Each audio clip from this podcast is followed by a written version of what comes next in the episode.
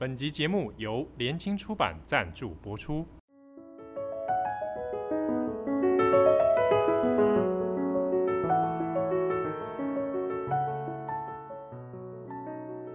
Hello，大家好，欢迎收听 UDN Global 转角国际重磅广播，我是编辑七号。今天的重磅广播特别节目，我们要邀请特别来宾哦。联经出版的总编辑涂丰恩，我们欢迎丰恩。哎，七号你好，各位听众大家好。好，我们今天其实邀请丰恩哦，其实来特别来介绍一个线上课程，对，给所有人的中国史。对，好，那等一下我们会来稍微介绍一下这个课程内容大概是什么，以及为什么我们在二零二二年的现在，身为台湾人的我们，哎，无缘无故为什么要来读个中国史呢？这其中有一些什么样的思考跟脉络？好，不过在进入正经的题目之前，因为很难得跟峰恩坐下来 聊聊天。我们上一次这样子坐下来，应该是二零一七年。嗯，那时候在美国波士顿那里。对，对啊，以前峰恩其实是在波士顿留学啊，哈佛大学。我在那边前前后后待了九年。哇塞，九读书就读了八年，加一年工作。那时候是念东亚所嘛？东亚所，对。那二零一七年那时候去找我，好，我应该是去波士顿。呃，我算是蜜月旅行啦，对，因为我太太在那里念书，是对啊。那我以前在那边做过短期的研究，那后来因为知道丰恩在那边，所以想说借这个丰恩的地利之便啊，请让他请我吃个汉堡。有有有，我记得，对对啊。所以那时候那时候我记得还在聊说，哎，要不要回台湾做点什么事情啊什么的啊。后来没多久，哦，就看到哇，丰恩变成联经出版的总编辑了。嗯、大家想要联经出版总编辑。感觉好像都会是岁数较高啊，嗯啊，但是丰恩这是 青青年才俊，没有，因为联经出版因为这个历史很悠久了，嗯，今年已经四十八年了。那坦白说，这公司比我的年纪还大，对啊，对啊，对啊，所以大家可能都会有一个印象，就是说觉得是啊、呃，就是是一个比较比较有历史的一个公司这样子。对，而且很多人想要联经，就想到哇，以前他出人文、历史、社会的书哦，是非常非常经典，对。那尤其是假设你念人文科啊，历史系绝对逃不了啊，连经的这个魔爪。是啊，我最近才回去我的书架上看一看，就发现说，哎、欸，其实我自己当年也买了很多连经的书，贡献了不少，贡献很多，可以直接当股东啊。现在来当总编辑啦。好，那其实我们今天要来聊这个是给所有人的中国史，好，那是一个系列的线上课程，而且会是由你来主讲。对，我主主要是由我讲，可是我们也邀请了十位专家。就这个，大家可以想象，中国史是一个非常非常庞庞大的主题。那其实对所有学历史人来讲，你不管学中国史还是要讲中国史，都是一个很大的挑战。哇，大挑战啊！不要说中国通史，哇，从上古讲到了近现代，对。尤其这个以前大家都觉得说这个通史就要通嘛，就 是你还不能随便讲讲，需要把每个朝代都连贯起来。但我没有这么大的野心啦，坦白说，这个这个我们之所以叫给所有人的中国史，它就是一个这种导论性质。我比较希望让大家对于中国历史有一点兴趣跟有一点了解啊、呃。如果有一点兴趣，也许未来可以学一些更深的东西也就够了。所以我们其实讲究希望让它更生活化一点，更这个啊、呃、新鲜。新鲜感高一点，因为我们都学过中国史嘛。这个在国国中、高中，那甚至我们以前这个念历史系，大学也学过中国通史，对，都觉得学学过很多遍了啊、呃。可是我觉得在这个时代，还是有很多，其实中国历史一直在呃变化当中，有很多新的研究出现，有很多新的课题出现。那啊、呃，跟我们以前在学校里面学的可能很不一样了。啊，怎么样让大家知道这个新新啊一代的中国历史是怎么一回事？这个其实是这个课程蛮希望可以去。哎、欸，我觉得这很有意思哦，因为对历史系的人而言哦，有些时候是 common sense 嘛，是啊，历史系会觉得说，哇，中国史或者说我们讲历史好了，它其实是会不断变动。对，你刚刚讲到了新的议题出现，可能推翻过去的说法哦。但是对大众来讲，可能觉得啊，历史不就就记载在那里了嘛？没错，没错。怎么会有说还有新的说法或者新的发现？那你刚刚提到说，你想提供新的想法、新的课题，在这个给所有人的中国史里面，对，你们可以具体的一些案例。其实我觉得几个面向，包括说刚刚这个七号提到的，其实中国历史或者所有的历史，其实都不断不不断在变动啦，不断在改写嘛。嗯、那呃，改写一个原因就是会有很多新的证据出现，所以我们在这个课程一开始，其实就一直在跟大家沟通一个事情，就是说，诶，其实历史。啊、需要证据。那新的证据出现，我们可能对历史的想象就会不一样。那这个事情也不是我们今天才如此，就是说从整个二十世纪以来，我们对中国历史的想象其实改变了非常非常多啊。我一开始就讲了一个故事，就是说二十世纪这个初期，其实很多这个呃，包括当时的中国历史学者都觉得，中国整个文化是从中亚来的，就是我们的祖先可能是这个、呃，当时这些中国人就觉得说，我们祖先搞不好是从啊、巴比伦。那边迁徙过来的，嗯嗯，那今天我想在今天的中国，他们没有人敢、哦、哇，怎么可能啊？你这个 我们辱华 对，那可是那时候就是会有很多人相信这个事情，这就很有趣。那当然后来有很多新的变化出现，包括说我们对于这个世界啊、呃、的理解更多了，我们啊、呃、对于中国历史的每一个时代，因为比如说地下的考古证据啊，新的文献出土啊，还有新的研究、新的观点出现。所以啊，我们都希望在这个课程里面可以讲到这些东西。对，比如说我之前看你们也举一些例子哈。以往比如说每次谈到历史的时候，大概就是帝王将相啊，对啊，而且男性为主，对啊，然后或者朝代的这个更换为主嘛。可是女性，哦，甚至是说上战场的女性，嗯。这个是在过去很少人会被提到。是啊，是啊，我们课本上几乎提到女性就是这个褒姒、妲己这种坏女人嘛，也是祸水啊，脸红颜祸水，不然就是啊武则天。这也是一个我们在课程里面讲到的。比如说以前我们都说这个周朝灭亡、西周灭亡是褒姒，我不知道大家还记不记得这个故事？就周幽王想要讨好褒姒嘛，所以就是放他的那个，对对对，就是他是一个很就是想博他一笑，所以做了很多坏事情这样子。可是现在研究早就发现，这就是后来人说炮制出来的一个传说啦。其实这背后的故事，我觉得甚至比这个传说故事更有趣，就是它牵涉到整个周王室内部的这种权力斗争。我觉得这个不会比这个褒姒的故事来的无趣，这样子，所以有很多新的这个说法都陆续在出现。那女性是一个，然后胡人我觉得也是，就是以前胡人以前讲五胡乱华嘛，对不对？就觉得胡人都坏人嘛，都是来汉人汉人多伟大，然后胡人就没文化嘛，对啊，然后衣服也乱穿嘛，对啊，侵入中原，对，就是这样子。那胡人。能够统治中原，唯一的原因就是汉化嘛。看汉化的越深，就统治的越好。大概很简单的讲法，大概过去我们在教科书上哦得到的一些结论，大概是这样。对，可是我觉得今天大家反过来去看，就发现说事情没那么简单啊。就胡人当然有一些汉化，诶，汉人也会胡化。汉人看了这些胡人的这个生活风俗，他们会改变自己的穿着，那他们会改变自己的生活习惯等等的。所以胡汉之间其实那关系远比我们想象的更复杂。对对，所以呃，像透过我们这个给所有人的中国史哦，那我们可以提出一些可能在教科书上面比较不会提到的一些想法跟观点。希望是这样子。对，那当然教科书也一直在更新啦。我们我们读的可能是当年比较这个 传统的教科书，我们两个 现在好像有新一点了。对对，我们两个应该在中学时代的版本是差不多的，比较就是这个。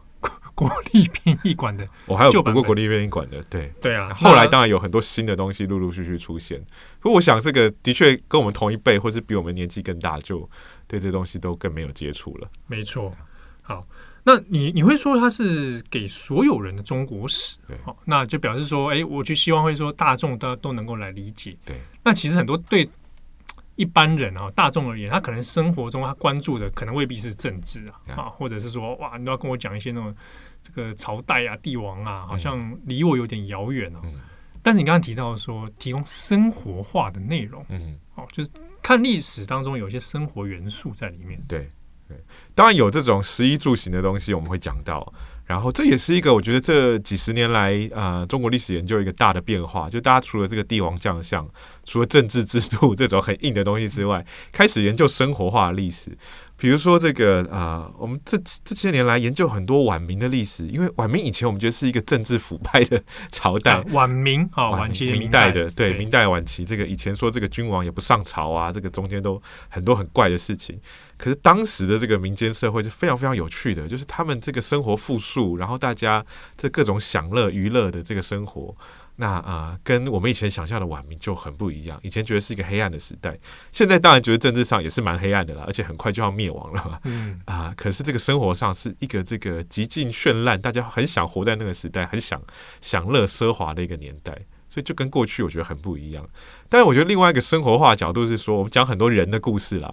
这个啊、呃，以前我们在课本里面当然学到很多的人名，可是对于人物的这个生平，其实讲的就很少，很简单，但是或者被刻板。刻板对，很简单的这个这个这个这个印象，甚至包括一些很有名的人，你比如说孔子，这个大家都知道。这个一讲孔子，大家就说哦，至圣先师，至圣先师就这样背下来，哦、然后万世师表嘛，了不起的圣人这种感觉。对对。可是这个，我觉得现在就会有很多新的这种谈法，包括说我在课程里面就讲到一个很有趣的是，这个。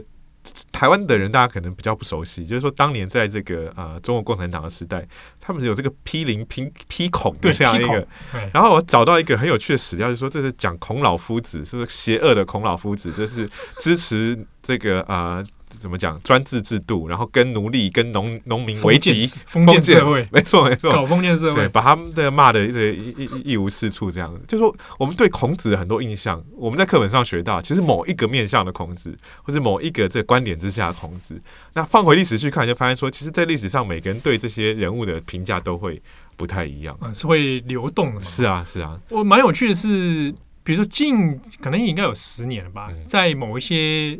这个比如说好了，漫画圈，台湾的漫画圈哦，也蛮喜欢画孔子哦。孔子据说是一个大力士啊，所以他这个身材很高壮啊，对不对？对，有很多想象空间的。对，然后就是说啊，又山东人嘛，是，好就觉得哇，那好像画出来可以变成一个肌肉老师。没错，没错，对，的确是有这种传说，说孔子是一个大力士这样子。有些记载就是啊，他可以做很多，就是力气比一般人还大。这个是你好像跟孔子的形象有点冲突哦。对，但真的是这样。所以这个这种想历史想象其实就还蛮有趣的。对，对啊。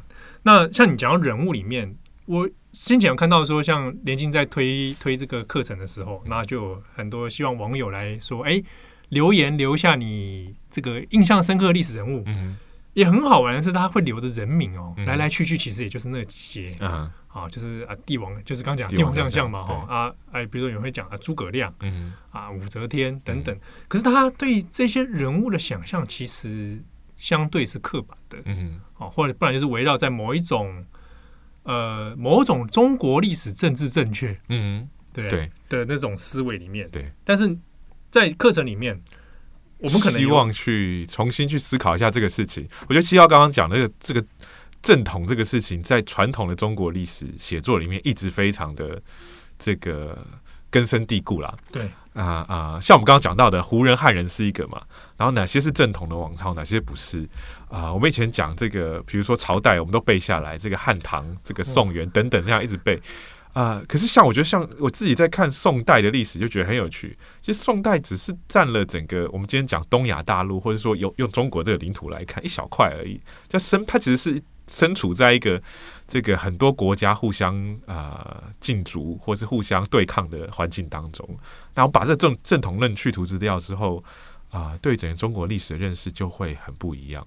嗯嗯嗯。那帝王将相也是，其实我们还是会谈蛮多帝王将相，因为这是大家最熟悉的。对。可是又希望从里面谈一些这个大家可能比较不不知道的，或是说给大家一点重新思考的机会吧。像秦始皇是一个。标准的例子就是说，秦始皇在历史上被这个黑了这么多年，嗯、就是标准的暴君，想想象都是暴君嘛。对，但实际上你看他很多事迹，也是觉得是蛮那个的啦。可是想想看，说留下这些记录的人，都是他后面的人，把他打败的人。那他要做一个这个呃，为自己正统性做一些这个怎么讲？啊，要要要证明说他为什么去 去去打败这个啊、呃、前朝的话，他一定要讲一些前朝多坏多坏。其实每一个历史大概都是每一个朝代大概都是这样子。我们刚刚讲到这个周幽王，讲到这个纣王。那都被讲得很难听，嗯，那实际上怎么样？有时候我们在历史上也很难讲得清楚啦，因为留下资料就是这么少。对对对。但你稍微有一点这个啊、呃，包括我们在历史系里面受到的训练，就是说每个人留下记录都有一些他的动机嘛。那从这个动机去思考，就发现说，诶，这个搞不好事情没有我们想的这么简单，没有课本上写的这么简单。没错。那你刚像你刚刚讲到说正统的写作，或者是或者说我们要对。某种历史人物或历史事件要有某一种正统的评价，对，这个倒很好玩。是同样都讲中国史，嗯，在台湾跟在中国，嗯，就有完全两个，当然可以说是某种程度上的平行时空吗？或者是大家前世是不一样的。到了今天，今天台湾大概是真的是比较没有限制的，这也是我们这次想要做中国史的一个原因啊！我是真的认真觉得，现在全世界最适合讲中国史的地方，可能是在台湾。台湾，大家可能会觉得有点奇怪，就是诶，我不是中国吗？可是大家可以去想想看，这个中国现在的言论，这个啊、呃、前置其实还是蛮蛮重的。那他在讲，嗯、就算讲中国历史。正好是因为是中国历史，所以有非常非常多的这个呃，我觉得像我们刚刚讲的正统或是政治上的某一些限制，你不能随便乱讲嘛。哎，一不小心错了就辱华了。是啊，是啊，是啊。那呃，这个正统论对他们来讲还是蛮重要的一个元素。那我们在台湾就比较没有这样一个限制。然后台湾还有另外一个我觉得很有趣的特色，是我们位处在一个这个各个国家的啊、呃、交界的地方。所以，我们其实受到美国的影响，受到日本的影响，那当然也有中国的影响，这个各式各样的，就各种不同对于中国的观点，可以在这边百花齐放。那我觉得这也是我们这一次想要开这个课程，想要传递的观点，不是说再灌输大家一次说中国史是什么一回事。对，这个已经课本上已经够了，或者大家去找一些教科书，就是这样告诉你中国史好像很简单。我们一直希望提供一个反思的机会，就是说，可能中国史没有你想的这么简单。美国人有看中国史的观点，日本有看中国史的观点。我们课程里面讲到一个这个啊、日本曾经有一位学者叫百鸟库吉，这名字很很有趣。他呢，就是怀疑这个啊，尧舜禹，我们以前听过的这个背起来这个圣圣人啊，尧舜禹，他基本上觉得圣这四个这这都不存在，都是假的这样子，这是日本的的观点。那后来其实还影响到中国，刚刚讲到中国，其实有一些学者也接受这样说法，觉得我们以前这些传说根本都是假的，都是编造出来的，上古层层积累下来的传说嘛。那实际某种程度上也好像真的是这样子。总之就是说，我们今天有很多机会可以去啊。呃思考很多，我们以前你说这个政治正统教给我们的也好，教科书教给我们也好的一些观点，那是不是啊、呃？重新重新去思考一下，到底是怎么一回事？对，而且我想这个也是很符合你这一次的一个宗旨啊，从世界的脉络对来理解这个。我想很多一般人大家也就诶一下子没有想象啊，大家觉得谈中国史就是从中国脉络嘛？对啊。那我们从世界的脉络来理解，我想这也是对。呃，转角国际的读者来讲哦，这个是一个蛮有趣的一个切入观点。我们怎么样去从又从其他的文化，嗯，然后我们回看中国这一个这个作为一个母体来讨论。对，那在课程里面，或者在你的想象里面，我们具体来讲，从世界脉络，有些什么具体的思路或者方法吗？我觉得这个呃，我们从世界脉络大概有好几层的意思。第一层是说，其实我们就把中国当成世界的一个部分，而不是觉得中国是一个例外，跟大家都不一样。嗯、这个以前我们课本上我都还记得，我背过这个中国文明的几个特色嘛，什么源远流长、爱好和平。后来发现说，怎么是这样子呢？中中国爱好和平的话，就不会有这么多。我们都常常讲这个中国历史上被认为一个很伟大的啊、呃，这个帝王叫做汉武帝。这个汉武帝之所以伟大，是因为他的武功，对不对？所以对外征服。结果你又跟跟我说这个中国爱好和平，这就有点接不起来，或者认知上会有落差。这样子，就说这些很多说法都可以去反思。就是中国可能不是真的那么独特，有很多这个这个因素跟世界是世界史是同步或是很类似的。那啊、呃，我们在这个课课程当中啊、呃，会用两个方式去讲这所谓的世界脉络，一个是这种。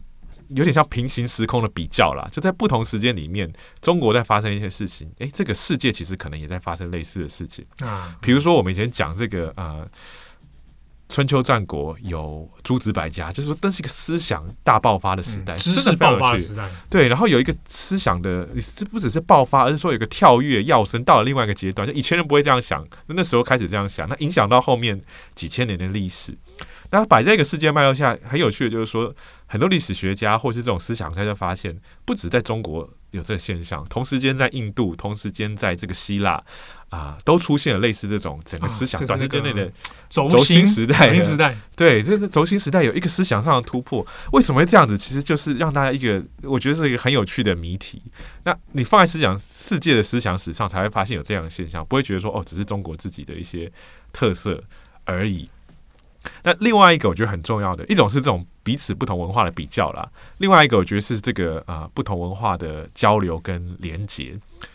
我举一个例子啊、呃，我们都知道秦始皇有这个兵马俑嘛，这个这个很有名的。那以前大家也都好奇说为什么会出现这个兵马俑？那这几年来有一个我觉得非常有趣的新研究，就是说有人啊、呃、猜测，或也不只是单纯的猜测，就是有一些证据。觉得说当时秦朝会做这些兵马俑，其实受了希腊文化的影响。就希腊，大家看过希腊这个雕像，就是会做这个人形，而且栩栩如生嘛。这是传统中国的这个艺术里面没有的。那为什么会中国会突然出现这种兵马俑的这些这个啊艺术？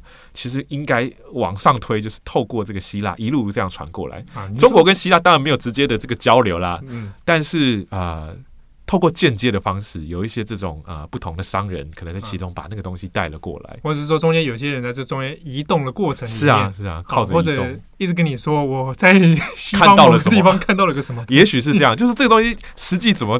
发生的其实很难去重建，因为真的资料太少太少。对，可以透过这种点跟点的之间的比较，就会发现说啊，可能是跟这个西西方的这个文化是有关系的。那这是一个，当然坦白说，这个东西还有很多的讨论跟争议，不是所有人都买单。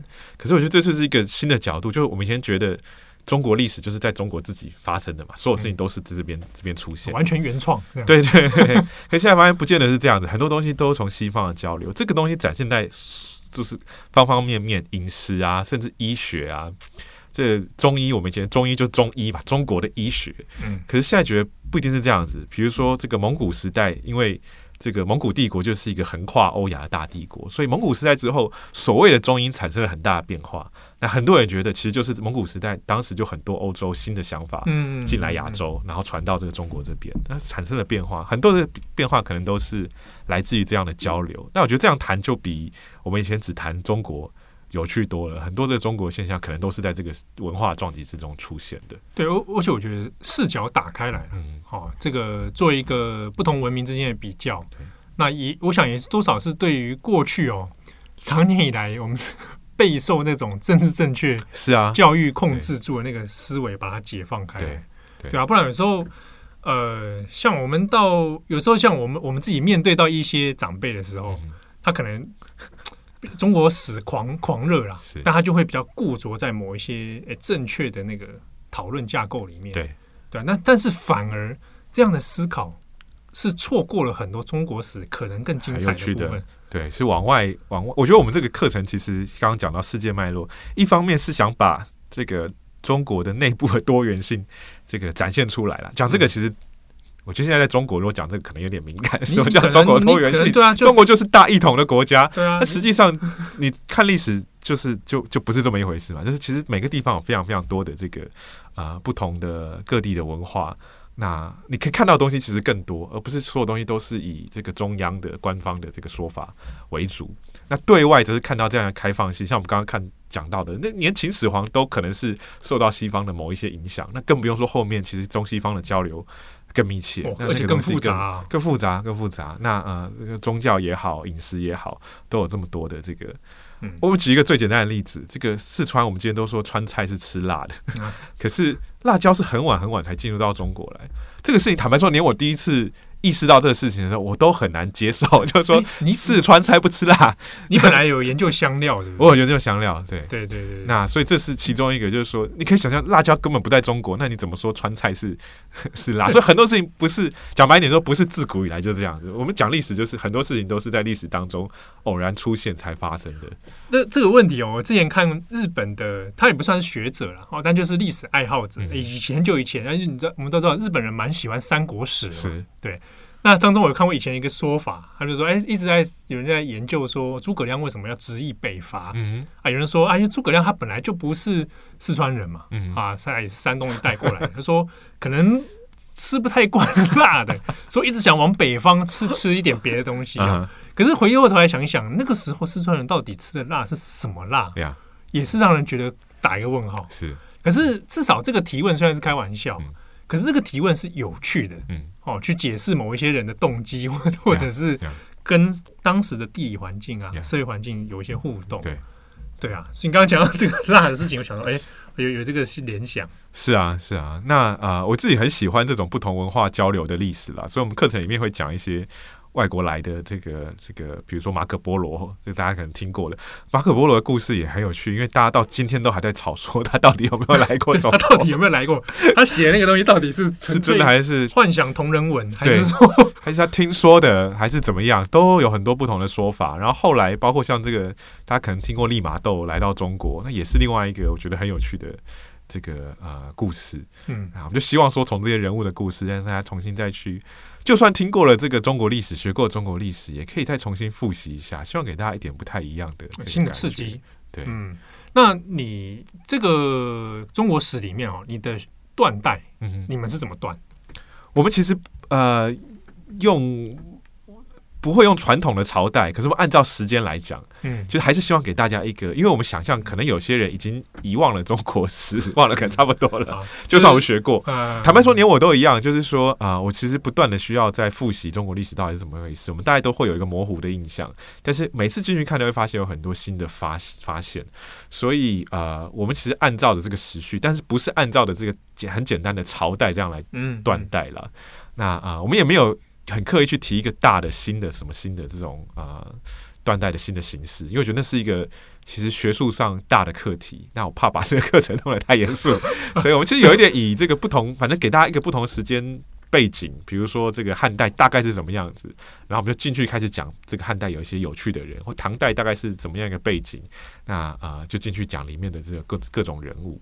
嗯嗯嗯嗯，所以我看我看你课程的时候，从上古从上古对、哦，那最晚这个尧从皇帝开始讲，当然这个皇帝传说就是另外一个很有趣的传说了。我们不会跟传统皇帝传说一样，大家不用担心，我们没有要跟大家讲皇帝多伟大，皇帝大战蚩尤的这一部分，我们是有讲到皇帝大战蚩尤，但是大家听下去就知道，这个很多事情可能跟大家想的不太一样。这个这一个课题会是。有你主讲之外，还有其他的？没错，这个啊、呃，我们其实另外找了十位啊、呃，其实国内非常非常重要的历史学者跟我们一起谈。因为啊、呃，我自己讲的，像我刚刚提到的，我们其实不希望搞得太严肃了，所以我们就轻松一点，然后让大家了解一下这个历史的大的背景。但是我们还是希望大家听完这个课程之后啊、如果对基本的一些历史有兴趣，可以更深入了解每个时代有一些很重要的历史课题。所以，我们才找了这个十位专家，都是台湾这个呃大学跟中央研究院的很重要的学者，来讲不同的时代啊、比如说这个啊、我们讲秦汉时代的时候，找了一位叫邢义田啊、呃、教授，他是一位非常有趣的学者，因为他在呃博士班的阶段读的其实是罗马的历史，他是台湾少数非常非常懂罗马的一位专家。那我们请他来谈什么呢？他呃博士班念完之后回到台湾来做研究，一直研究的秦汉的历史。那这个在这个历史上其实就差不多是平行的时间。这是一个另外很有趣的，就是说，既然这个东西方同时都出现了两个大的帝国，那啊、呃、对后世也影响很大。啊，可是两个帝国又有很多不一样的地方，就请他来谈谈说，秦汉帝国跟罗马帝国到底有哪些像，哪些不像？那两边都有皇帝啊，皇帝到底有哪些这个呃类似跟这个相异的地方？那大概就是每个时代都请这样一个专家来跟我们好好谈一谈那个时代一些比较，包括新的一些研究，可能改写我们以前对那个时代的一些认识。这样对，我想我只是想特别也要问你一下。嗯杜正生老师啊，对，因为我有好一阵子没有看到，是去听他的课啊，或者什么。杜正生老师会来讲上古的部分，没错，他会讲，因为这个所谓的上古，其实就是我们对于到底什么是中国的一个呃。探讨，那这也是我们课程当中一直在问的一个问题，就是你今天如果在中国讲中国史，你就觉得啊，这个就是中国嘛，中华人民共和国的历史的感觉。可是我觉得我们在台湾讲中国史，我们是一直希望去问说，到底什么是中国？只是这个从今天的国家往回倒回去嘛？可能不是这样子。就中国的定义在历史上有非常非常多的变化。我自己采取一个观点，或者课程里面的一些观点，其实我们是把中国当成一个地域来看，就大致的一个区域。区域啊，我们今天地地理的区域，以以空间来想象这个事情，就是说，哎、嗯，我们今天大概知道中国的疆域是这样。其实疆域这个事情是一个很微妙的啦，就是你你以为画在地图上就是那样嘛，对不对？这个很多 很多时候不是这样，有时候画归画，人根本没在那里。是啊，那啊、呃，大概是这个区域上到底发生哪些事情？比较开放的来看啊、呃，这这样一个中国历史的的变化。那杜正胜先生他是一直研究中国上古历史，他提出过很多，其实这个以前我们对中国历史的这个认知很重要的。对，这是一个啊、呃，包括编户齐名是其中一个这个很重要的论点。那可是他这几年我觉得一直在研究，他其实综合他这么多年来一直在研究中国上古历史，重新去探讨我刚刚讲的到底什么是中国。那啊、呃，中国这样一个意识到底是从什么时候出现的？那中国的如果有一些本质，那本质是什么？或是真的有这样一个本质吗？嗯、而是还是这个本质是怎么样？我们以为的本质是怎么样，在中国的某一些时间啊、呃、才出现的。对，所以啊、呃，这很有趣。包括我们刚刚讲编户齐民也是一个，就是说所谓编户齐民，我简很简单简单讲啦，就是说皇帝为首，那所有我们老百姓大家都是 同样的平民这样。对对对对，对，那这也是一个新的时代的出现。那啊、呃，皇帝最大，到今天好像有点是这种味道嘛，就是其他人都是一视同仁的，对这种感觉，你是一般的平民老百姓而已。对啊。哦，如果说这个课程里面可以听到杜正胜老师人生的这个研究之精华，是啊，哇，那这是很难得哦。对啊，因为我们最近也是呃，这两年他就开始在整理他的各种研究，然后也是以这个主题，就是叫做啊、再访古代中国啦，重新去探访一下我们以前。以为中国，尤其古代中国，可能是一回事。我们最早有这个，刚刚讲到这种传说嘛，对不对？从皇帝，然后尧舜禹，是各种这种传说。那后来当然有很多新的说法出现了。那我觉得经过这么多年研究，新的考古发现，啊，重新思考到底中国是怎么一回事，呃，这个蛮有意思的。对，而且一定程度上可能也会要挑战哦，大家对于中国还有中华嗯的那个想象。对，哇，那这个。台湾人，我想我应该可以接接受度很高。哇，这个对中国人来说，当代中国人来说，这个蛮挑战的哦。我觉得这就是一个很有趣的啊、呃、刺激吧。我们其实也很期待啊、呃，不同不只是台湾的观众来听这堂课。啊、因为就像我刚刚讲的，其实全世界对于现在大家都很关心中国啦。这个当然每个人态度可能不一样，但是呃，对于中国到底是什么，我们希望不要只有一种诠释嘛，而且不要只有一种官方的诠释，而是可以开放出来，大家可以讨论。那我相信从一个。理性客观的态度来看这个事情啊，我一直很强调这个历史还是需要有证据，不是你看靠你自己的想象或者是你自己的立场而已。那在证据之上，我们一起来讨论看看这个中国历史到底是什么样子，或中国的定义、中华定义。像啊、我们讲很多这个啊、这个以前讲中华文化很伟大之类的，后来发现就是 其实很多时候跟政治是分不开的。那怎么样在这其中找到一些新的观点、新的角度？啊，蛮希望这堂课可以跟大家一起、嗯、一起探讨的。那你在时间、你内容的时间上面哦，最晚中国史的部分会最晚大概到。我们最晚其实讲到十八世纪而已，就是十九世纪、二十世纪、嗯，我们以前都讲这算是近代史的开始。对啊，中间我们其实想过要不要再往下讲，可是后来觉得实在太吃力。坦白说，前面已经已经挑战很大了。啊，哦，我觉得近代更是一个这个变化非常非常大、研究非常非常多的时代，所以我们就先做到十八世纪这样一个我们叫做这个中西大分流啦，就是说啊，西方工业革命之后开始起了一个大的变化。那啊，对中国有很大的冲击的一个时代，那大概到那时候为止，就后面留待未来有机会再跟大家一起去 去探讨。没问题，没问题。那你自己啊，我们讲说，请岳峰问自己也是历史系，然后一路这样念上来。嗯，在这个系列里面，你自己有没有，比如说我最推广给这个观众朋友，或者读者朋友，或者跟我们讲，给长期在收听国转角国际。他们很喜欢国，他们喜欢国际新闻，uh -huh. 对，然后对中国当然应该通常都会有一些批判性的思考，是啊。那如果这套这套课程里面有一些什么课程或者哪些方向？很适合他们，对，很适合大家。我觉得我们刚刚就讲了，其实前面我们已经开始制作这个课程嘛，所以前半段讲了一些这个我们以前对中国的既定印象，这个尧舜禹汤文武周公一路下来，包括像这中宫治理坐月这种很伟大的历史，我们都重新去探讨了一下，就是实际的情况可能都不像以前这个啊传说中讲的这么伟大。但是我自己最喜欢的其实是唐代的历史啊。为什么讲唐代的历史？因为啊、呃，这个课程我们一直强调世界脉络。那唐代是一个非常非常世界性的朝代，嗯、这个世界性包括了这个呃，它跟外面的呃各个不同的文化有很多的交流。那我们以前当然听过，比如说玄奘啊 这种很有趣的，就是说当时的人们这样在世界各地跑来跑去，它不是一个很封闭的国家。然后在这样一个呃帝国的内部，也有很多不同的人，这是很国际化的一个帝国。那我觉得对于今天。可能转角国际的听众，大家会觉得这是一个很很有吸引力的时代。哦，那个时候人种对啊，然后语言对，那宗教对，开始有不同的哎宗教开始形成对对啊，然后呃衣服的变化也不用讲啊，对不对？然后呃佛教的这个影响对也很深对。然后像这个啊、呃，大家都带多少听过唐代的长安城啊、就很像我们今天的纽约这种世界大都会的感觉，就很多人在那边，大家会有有酒楼啦，会喝酒，这个把酒言欢。然后啊、呃，整个唐代我们以前讲中国历史都以汉人为主，但唐代就是一个非常不汉人的 的朝代啊、呃。包括我们以前讲这个李世民，这个李氏王朝在统治这个唐代的啊、呃，整个整个皇室帝帝国的这个皇室都。很早就历史学者知道，就是他们是有这个北亚民族的协同的，就不是一个纯粹的汉人。然后我们知道的，比如说像李白，也是有北亚民族民族的这些协同，都很有趣。